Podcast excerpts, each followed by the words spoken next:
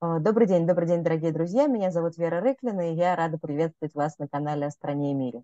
Мы продолжаем говорить о том, что нам кажется важным и интересным. И сегодня у нас в гостях руководитель организации «Русь сидящая», правозащитница, журналист Ольга Романова. Ольга, здравствуйте. Спасибо, что вы согласились к нам прийти. Добрый день. Ольга, я начну с такого общего вопроса. Полтора года идет война, и кажется, все эти полтора года мы пытаемся найти хоть какое-то объяснение тому, что же все-таки случилось. Э, получилось ли это у вас? Есть ли у вас какой-то ответ, что произошло, когда и где мы, правозащитники, наблюдатели, в некотором смысле участники процесса, что-то проглядели? Ну, вы знаете, мне кажется, что когда я сама себя спрашиваю, а, где что-то я сама сделала не так, а, я понимаю, что было несколько а, рэперных точек, для меня лично, для меня лично это был 93 а, год и 96-й, 93-й а, расстрел парламента. Я понимаю, я очень много об этом разговариваю с своими соратниками и с единомышленниками. Далеко не все из них придерживаются моей точки зрения и по-прежнему считают, что Ельцин тогда все сделал правильно. Я принимаю эти аргументы, что э, ты же видела штурм Останкина, э, ты же видела оружие, ты же видела, что люди э, реально собирались и, в общем, практически подняли вооруженный мятеж. И речь шла, э, да или нет. И сколько погибло депутатов Верховного Совета? Ты знаешь, ноль, никого. Э, все равно, все равно а, наверное, я не могу принять самого расстрела парламента, собственно, самого факта расстрела. А тогда я принимала тоже и говорила, да, так и надо, так и надо. Нет, не надо. И 96 год, когда я точно понимала, что нужно любыми силами, любыми средствами не допустить к власти коммунистов.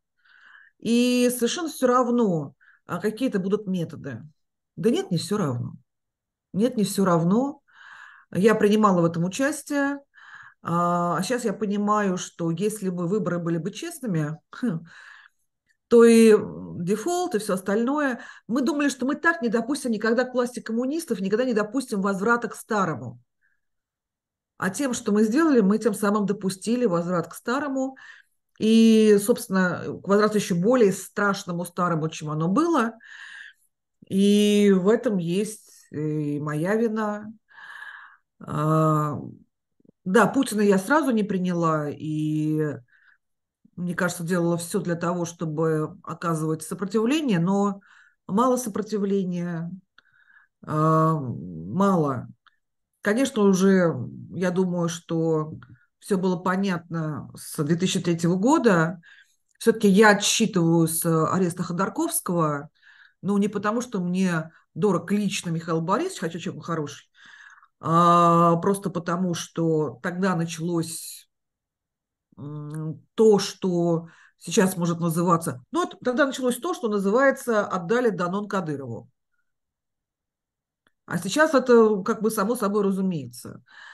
И, конечно, то, что 2014 год, а, тоже моя а, вина, я и до сих пор говорю с начала войны 24.02.22. Нет, начала войны, все-таки, да, 14 год.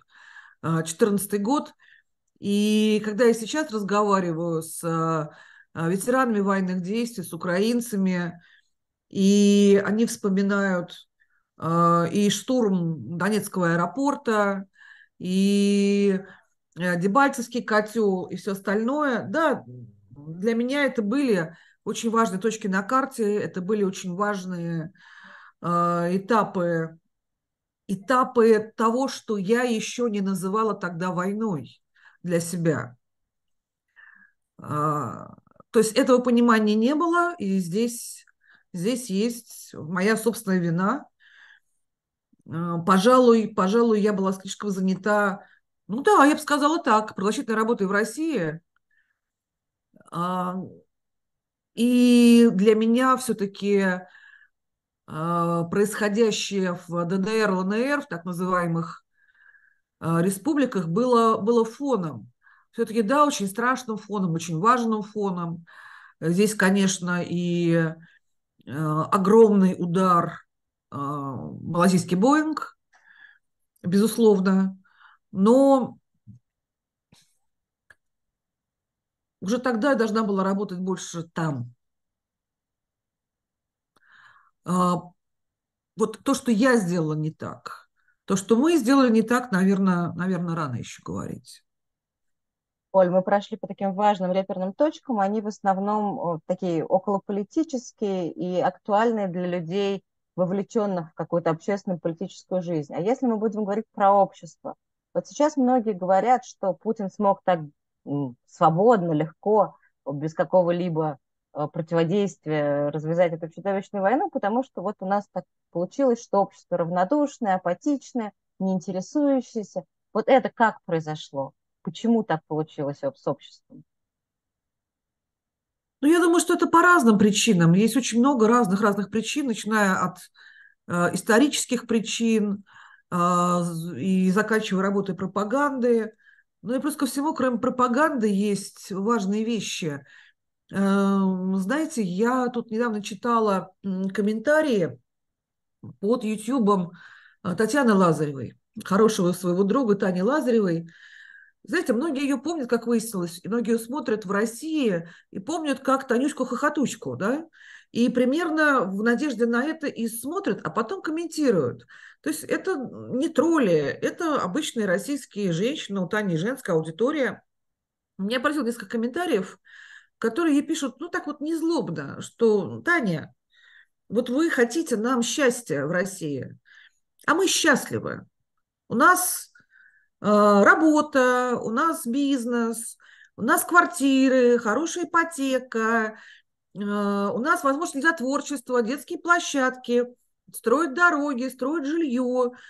Э, Таня, нам не нужно ваше счастье, отстаньте от нас. Это вы несчастная, уехавшая, всеми брошенная, покинутая, живущая в изгнании. Нам вашего счастья не нужно. Отстаньте.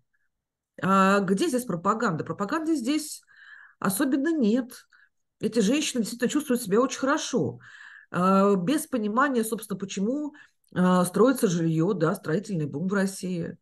А, да потому что кто? Женщины получают там минимум по 5 миллионов за своих погибших сыновей, мужей, и это, эти деньги тут же вливаются куда? В жилищный рынок. Почему строятся дороги? Потому что ну, как говорится, да, опять Москва, в Москву все перекопали, потому что Собянин копает как не в себя, такой последний день Помпеи. Плюс ко всему, это помимо воровства, конечно, традиционного, это все-таки еще и создание рабочих мест, то есть снижение э, социальной напряженности.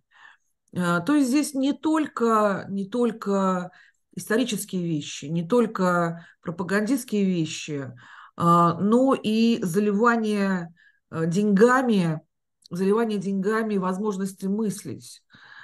Ну и я очень часто пытаюсь принять, принять для себя то, что думают люди, как-то сверить, думаю, может, что-то со мной не так, как-то давайте я попробую стать на другую точку зрения, и когда я пытаюсь на нее встать, я понимаю, что если я на ней остаюсь, я должна признать, что а, сколько бы мне было лет, а, большая часть жизни прожита либо зря, либо во вред. А признать это сложно, довольно нелегко. Ведь вот я сейчас живу в Германии, я прекрасно понимаю, что а, поколение немцев, которые жили во время войны, во время Гитлера, поколение немцев, они же не изменили свою точку зрения в основном. Э, все-таки э, их просто заткнули. Их просто заткнули, просто не дали им говорить.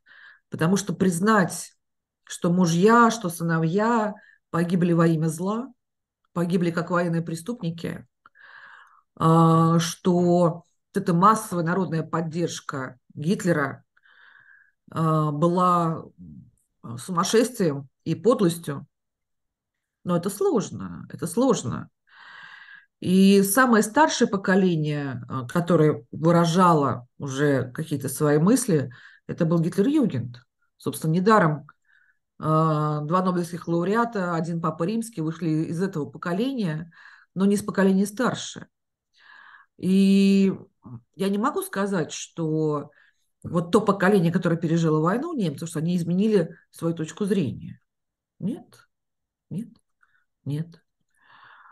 А, и это при всем при том, что Германия потерпела поражение и была оккупирована. То есть ничего подобного с Россией в любом случае не случится. И какое поколение россиян начнет мыслить иначе, мы не знаем. Мы не знаем. Тем более, что, да, все опросы, про которых нам много раз рассказал замечательный Григорий Юдин, что не надо им верить, э, тем не менее, тем не менее, мы это понимаем и по ощущениям, что молодые не верят в Путина, э, они в лучшем случае аполитичные, а вообще понимают прекрасно цену происходящему. Но ведь если они собираются оставаться в России, а те, кто остался, они, скорее всего, останутся, ну, то есть уже и правила меняются на выезде, и если уж ты привык к козлу, то ты привык, а, то, конечно, они будут приспосабливаться по мере роста.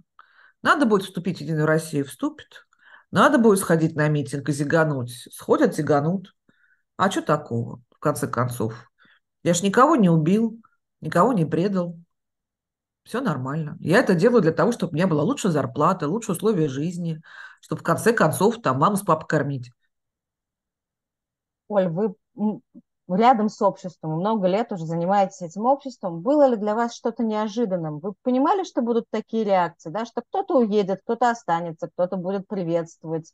Что-то произошло, чтобы вас удивило? Ну, вы знаете, очень много чего произошло, что меня удивило. А, и хорошего, и плохого. Из плохого, из плохого это, конечно, а, то, что мои подопечные практически все тюрьмы поднялись и пошли на войну. Угу. Это меня поразило, и, в общем, мне пришлось с этим долго справляться. А, я понимала, что люди идут, а, они не промытые мозги, у них там нормально все.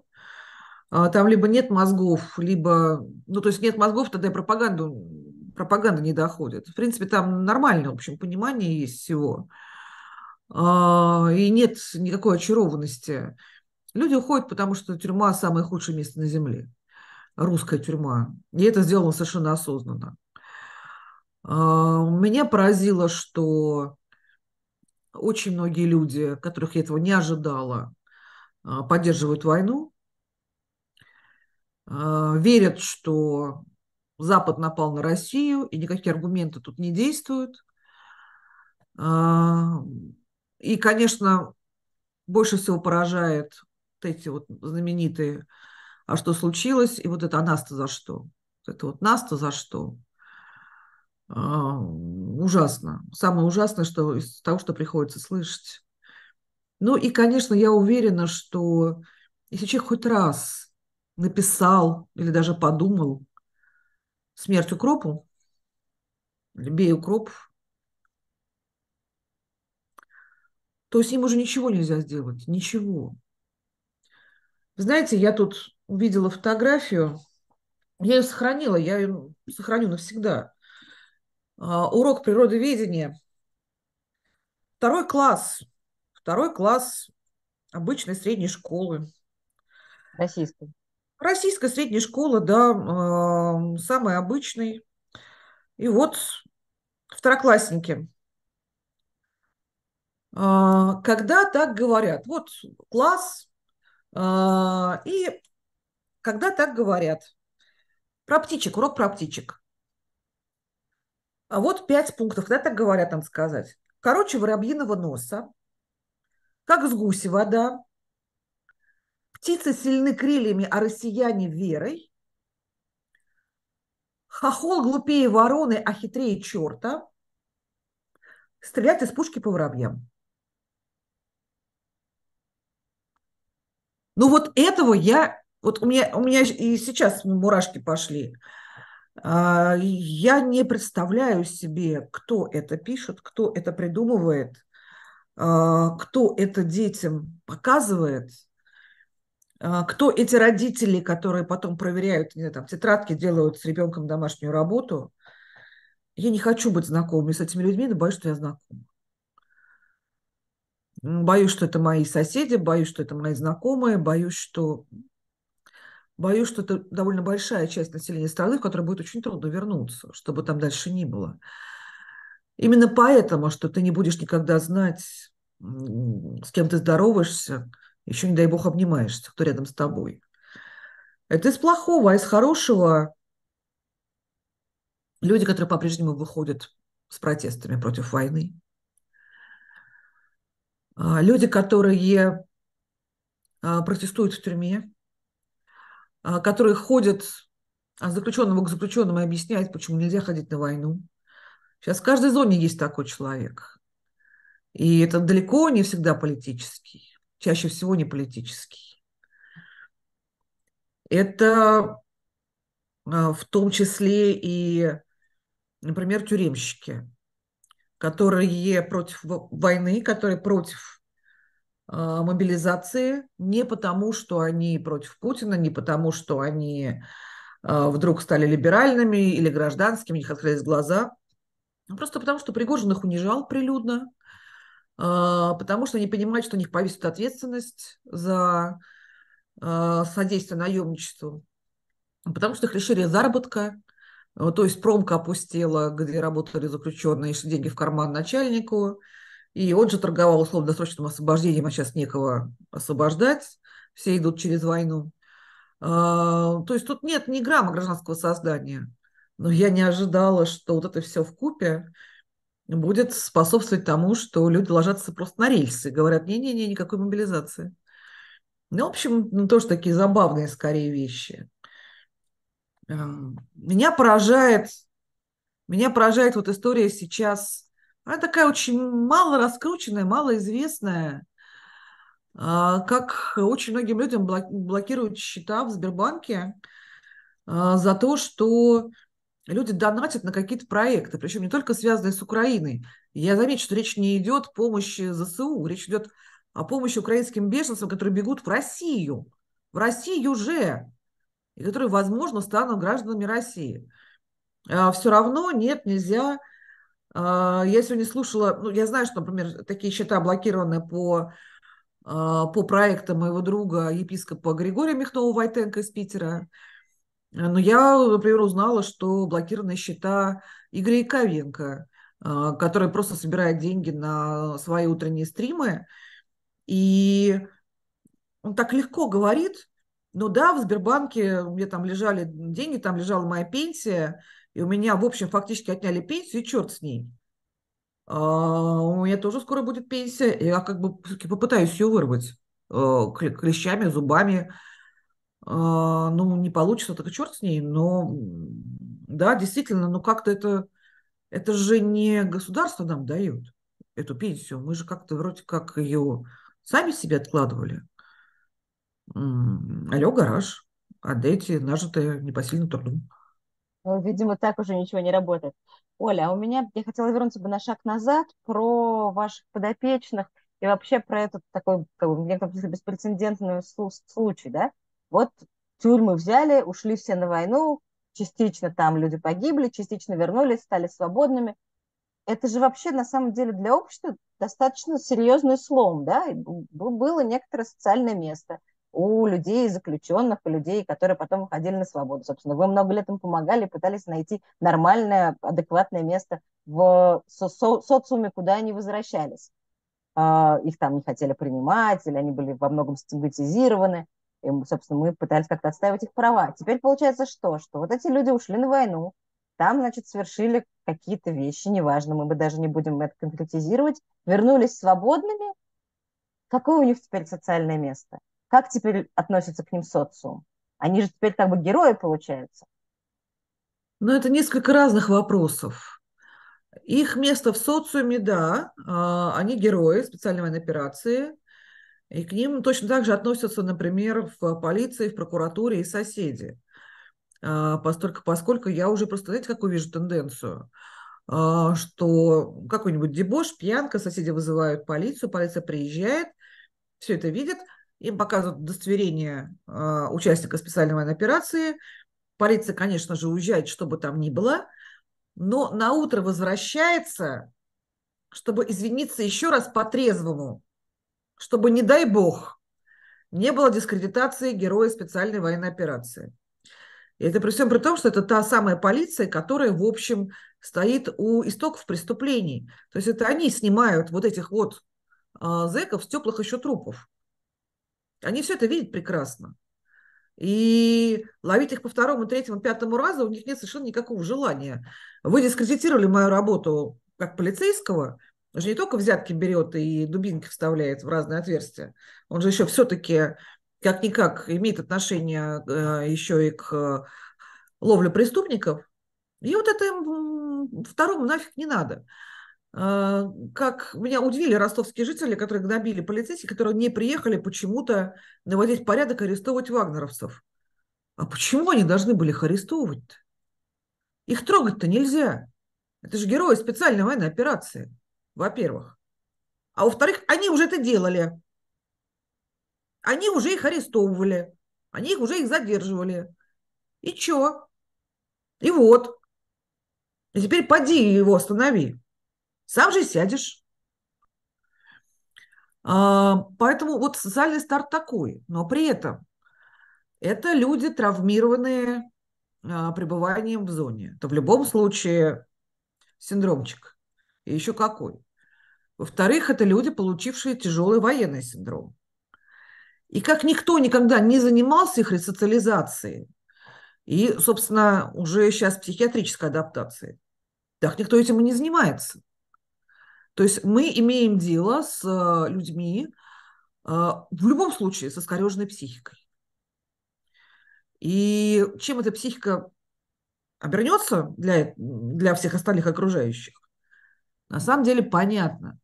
Ведь мы видим, что очень многие преступления сейчас, совершенные э, бывшими вагнеровцами, они вообще не фиксируются.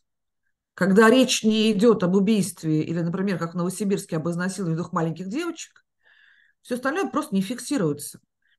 Потому что вот возьми его с наркотиками на кармане. Он тут же начнет орать, вы мне подбросили цель дискредитации. Ну, тебя нафиг. Сколько у нас было случаев тяжких телесных повреждений, когда потерпевший сам забирает заявление, потому что прекрасно понимает, что он сам будет виноват сейчас. Что не надо вот этого. А, поэтому фиксируется, мы с вами слышим только об очень тяжелых случаях. А, это во-первых. Во-вторых, это уже в-третьих, в-пятых, в двадцать пятых, но на самом деле это во-первых. У нас полностью в, в мозгу и восприятии всех, всех людей, всех граждан России полностью дискредитировано право.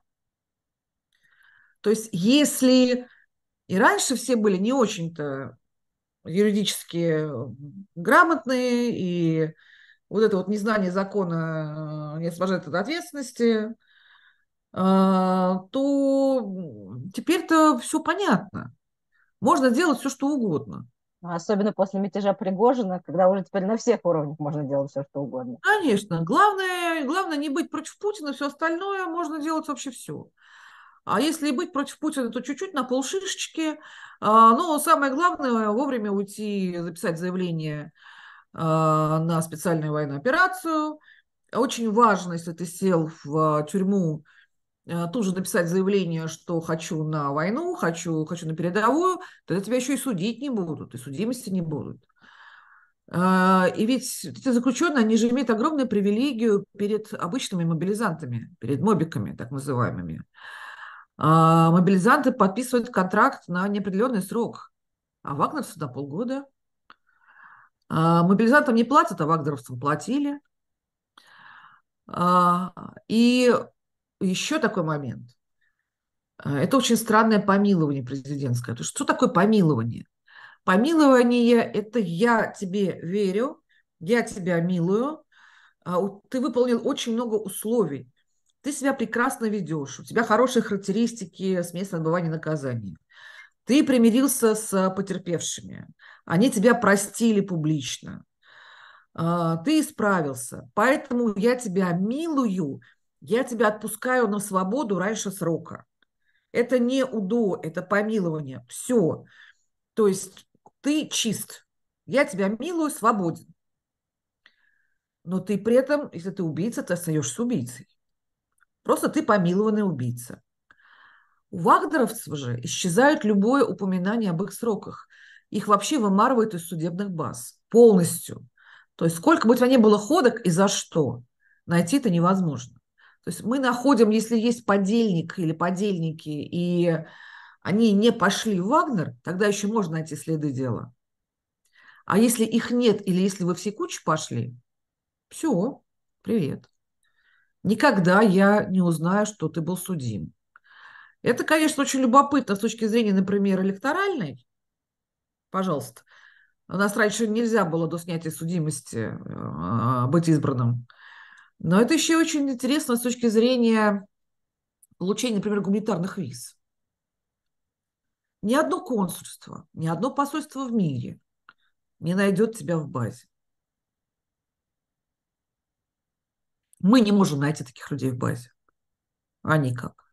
Ну, это еще вопрос же, получается, про трудоустройство в школы, да, например, про трудоустройство, ну, когда у нас какая-то судимость накладывает некоторые ограничения в работе будущей. Это, это да, но вот мы сейчас видели сообщение прекрасное совершенно из э, Югры, где глава администрации нам тут на днях доложил, что они рассмотрели шесть заявлений бывших осужденных, ничего не сказано про Вагнера, ничего не сказано про СВО, а, которые захотели работать в школе. И вот из шести они пяти разрешили, потому что они полностью справились. Так решил глава администрации. Оль, а вот наши властимущие, они не понимают, что они делают? В смысле, они просто не задумываются о последствиях? И, или как бы они считают их незначительными? Вот конкретно Путин, он же понимает, что в, после войны в города вернется неимоверное количество людей, которые э, с темным прошлым, это прошлое больше не несет для них никаких последствий. У них те симптомы, которые там, синдромы, которые вы перечислили, да, с, с сложными проблемами с психикой, э, с, с ощущением абсолютной безнаказанности, еще ощущением себя героем. Что будет происходить дальше? А, ну, вы знаете, то, что думает Путин, это то, что думают власть имущие, я думаю, это две большие разницы. А, мне кажется, все-таки Путин, он э, живет в каком-то другом мире. А, как мы знаем из привета погибшим иркутянам, то, возможно, он живет в потустороннем мире, не знаю. Власть имущие, я думаю, у них другое мнение, все-таки более, более трезвое. Но то, что произошло с заключенными, это, конечно, я думаю, рассматривается как эксцесс, который очень скоро будет поправлен. Предполагалось, что их выкосят всех. То есть это была утилизация, это было пушечное мясо, и с ролью пушечного мяса они справились отлично. А, потом все-таки вернулись и раненые, и контуженные в основном, а, и вернулось порядка 20 тысяч. Пригожин говорит 32 тысячи, это неправда категорическая. А, вернулось порядка 20 тысяч, в лучшем случае, в самом лучшем случае. Э, и то, в общем, некоторая часть из них осталась, собственно, с Пригожиным. А, они не нашли и не найдут себе места. И я думаю, когда а, пройдет вот эта вот вся история и кампания через А, которая пишется, кампания по недопущению дискредитации добровольцев, их всех спокойненько снова пересажают потихонечку, а, потому что утилизация еще пока никто не отменял. Конечно, их будут всячески утилизировать, и как мне кажется, как мне кажется, а, что если они какую-то проблему будут доставлять, а, то власть очень быстро устроит то, что было устроено после войны, хотя через 10 лет после войны, собственно, в советских лагерях, в случае войны когда воевавших посадили вместе с не воевавшими, и начались конфликты. А, начались конфликты. Могли ли власти посадить их в разные зоны? Конечно, могли. Не хотели. Они предоставили заключенным истребить самих себя, друг друга. Что они, собственно, и сделали. И я думаю, что этот опыт будет прекрасно совершенно а, воспринят и нынешними. Оля, а если мы на секундочку пофантазируем, представим, что война закончилась, режим сменился, и вот э, есть некоторые демократические, либеральные силы, которым нужно решить эту проблему. Вообще есть какой-то способ решить эту проблему дальше? Их же, если они помилованы, их же взять просто раз и обратно в тюрьму посадить. Или как, как, что делать-то вот цивилизованными методами? Ну, я думаю, к тому, как э, власть э, сменится, она закончится, эта проблема решится сама собой, но она вообще э, решится сама собой в течение нескольких лет, поскольку, поскольку они друг друга либо перебьют на свободе, либо перебьют в, в зонах. Но проблема в том, что они с собой утащат некоторое количество еще мирного населения, а, но если учесть, что в основном, в основном речь идет э, о поножовщине во время пьянок, то, в общем, как обычно, никого никому не жалко. А, да, другое дело, что они нападают и на а, обычных людей, и на маленьких, и на маленьких детей не нападают. И вот страшная история, когда двух аниматоров в Краснодаре, совсем молоденькую девушку, и парни зарезали, и парня с э, ДЦП в Северной Осетии, и так далее, и так далее, и так далее. А, но это случаи, которых мы с вами знаем. Их, в общем, можно перечислить, ну, их так вот десяток, так вот хорошо известных. Убийство пенсионерки в Кировской области, там а, семья в Запорожской области по фамилии Войно, поэтому я хорошо запомнила. А, ну, ну, это десяток случаев, которые на слуху. А все остальное, это, в общем, что называется, ворон ворону. Оля, я знаю, что вы сейчас занимаетесь, э, то, о чем вы говорили в начале, больше работой с украинцами. Расскажите немножко, что вы делаете. Ну, вы знаете, здесь очень э, большой пласт работы. Я человек с русским паспортом, а мы тогда занимаемся, то есть в таком случае, мы занимаемся только гражданскими похищенными. Мы не можем заниматься военнопленными, э, ну, просто потому что это вопрос э, межгосударственных договоренностей, и Единственное, что мы можем сделать, это вести список, таблицу, узнавать, кто где, больше ничего. Это максимум, что мы можем сделать. А, что касается гражданских, а, мы знаем примерно, а, примерно три сотни фамилий сейчас на сегодняшний день гражданских и приблизительно где они. На самом деле их порядка 8 тысяч гражданских. Ой, это гражданские, как бы похищенные российскими войсками гражданские похищенные. А, значит, что хуже всего? Хуже всего то, что если у гражданского похищенного украинца в анамнезе где-то когда-то есть служба в АТО, ветеранство ли, военным медиком ли, а, когда бы то ни было, водителем а, при тыловой базе, уборщиком газонов, а как это вот, собственно, сейчас происходит. Мы видим, как в суде одного такого судят и обвиняют его в терроризме, ну и бог знает в чем, то российская сторона приравнивает их к военнопленным. То есть это военнопленные. Конечно, на самом деле нет, это противоречит всем международным конвенциям, а, но российская сторона так считает, поэтому их особенно трудно найти. И, конечно, особенно тяжело общаться с родственниками, а, которые, конечно же, во всем обвиняют нас, и это понятно. Это понятно, и здесь ты ничего не можешь не ответить, только принимать это.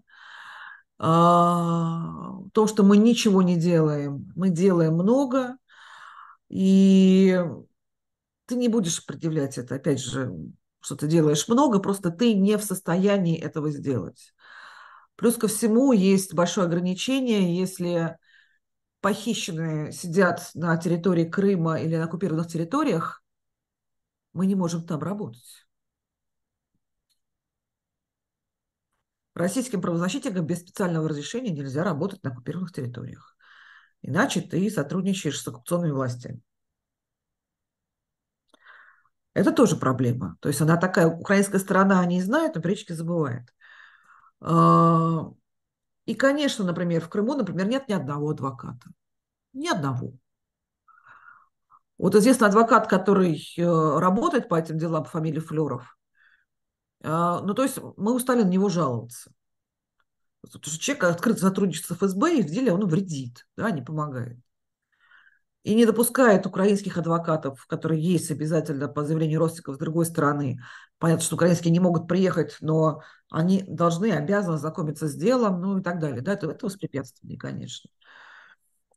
А, я думаю, что такие имена должны звучать. В ДНР два ФСБшных адвоката Вагин и Егоров. Эти имена должны звучать. Что это позор адвокатского сословия. Ну, и с этим пока ничего нельзя сделать, но имена должны где-то остаться. И мемориал, который обязательно вернется, который и сейчас, собственно, никто не уходил, а, все имена и плачи и жертв должны быть запомнены и записаны. И я уверяю, что так оно и будет. Оль, вы сказали по поводу родственников, которые обвиняют во всем россиян, это понятно. Но как вы видите, думаете ли вы о том, что будет дальше? Возможно ли будет это когда-то пережить, передумать, переболеть? Ну, вы знаете, я так на самом деле сказала не то чтобы сгоряча, а как, а, как общий фон. Я бы тоже, наверное, обвиняла бы каких-то волонтеров, если бы мои дети, например, или родители были в плену. Я бы тоже говорила это в сердцах, да, а, уверена, особенно со своим характером, я бы тоже, конечно, не сдерживалась. Но вы знаете, в основном, в основном, конечно, слушайте, везде люди, везде люди. И вот я вот больше всех работаю сейчас с фондом «Украинцы. Сильная нация» из Днепра. И ну, мне очень удобно и приятно работать именно с этим фондом. Я долго его искала. А, его глава, например, Дмитро Коневец, с которым мы уже прям прекрасно знакомы и прекрасно обнимаемся и так далее – он, например, еще совсем недавно сидел в тюрьме в Украине. А, против него до сих пор не закрыто уголовное дело приостановлено, потому что война. А вообще он правый сектор. А, у него нет одной руки, он еще Донецкий аэропорт там воевал. И то есть я сначала начала работать, потом узнала, что правый сектор, немножко ахнула, а потом стала разбираться. А, у Дмитро мама с Урала, жена, жена наполовину чеченка. А, все равно он, конечно, украинец и говорит по-украински, и он патриот Украины. А, мы тут с ним Яроша обсуждаем, мы а, оба в него плюнули по разным причинам. Ну, похожим, по крайней мере.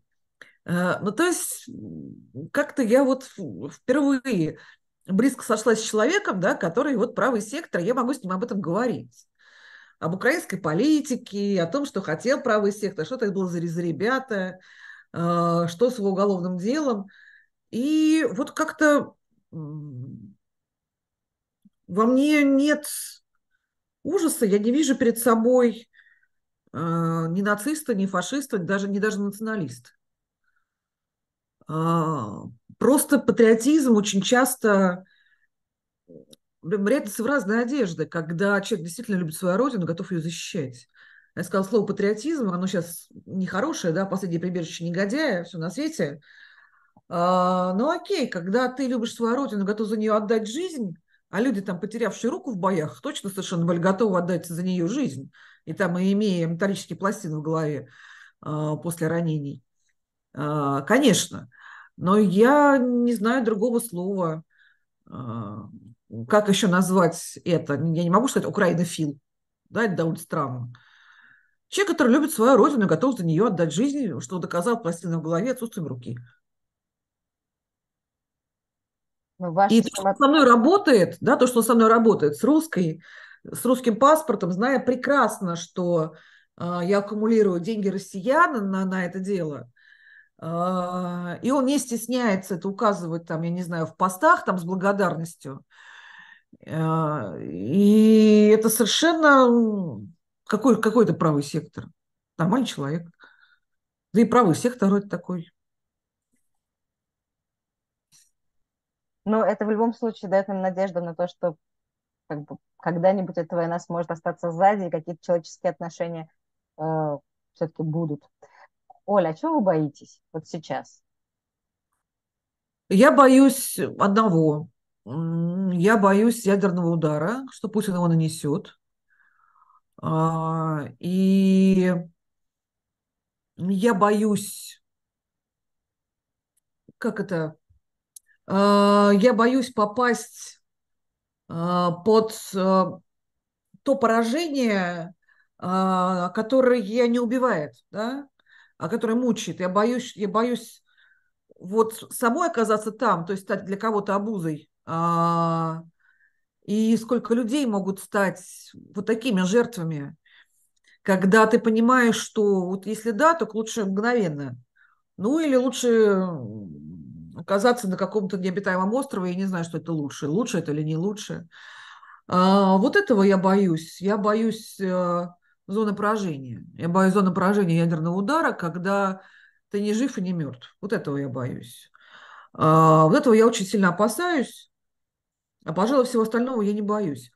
А то, что с них станется, то, что с них станется, это э, Запорожская ли АЭС, э, либо какой-то другой ядерный удар. Да, спасибо товарищу Сил, меня немножко обнадежил.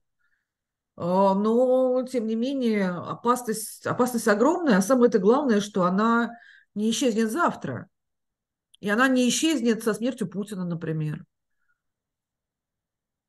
Она не исчезнет, она вообще не исчезнет. Когда был Пригожинский мятеж, и он дошел до Воронежа 25, а, и очень многие западные политики сказали, ах, какой ужас, Путин меньшее зло,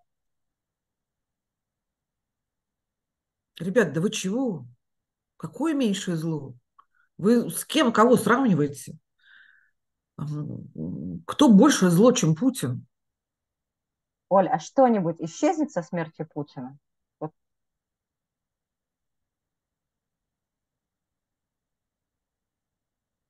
Смотря какой смертью, если честно. Я все время вспоминаю финал фильма «Бесславные ублюдки». А, когда команда боевых евреев таки поймала нашего полковника, ну, в смысле, полковника. А, и умный Брэд Питт сказал, что мы сдаем сейчас тебя американцам, а американцам ты пригодишься. Как это мы знаем, как это и было. Да? И режет ему свастику на лбу, чтобы пригодился, но чтобы это не ушло никуда. Я вот тоже все время думала, что вот попадись мне Путин живым, я его пристрелю. Понимая прекрасно, что потом меня будут судить. Меня будут судить за то, что я убрала очень ценного, ценного носителя а, тайных знаний, а, кодов, счетов, там, я не знаю, схем и прочее, прочее. Я же понимаю, что отдай вам Путина, и вы начнете торговаться с товарищем Си, будете торговаться, с Байденом будете торговаться – и так далее и тому подобное. И он в итоге, пусть он переживет всех нас, да еще со всеми договорится. А, вот, поэтому вот что такое смерть Путина? Вот все говорят, вот пусть лучше, вот он, все говорят, многие говорят, вот хотелось бы, чтобы помучился. Знаете что?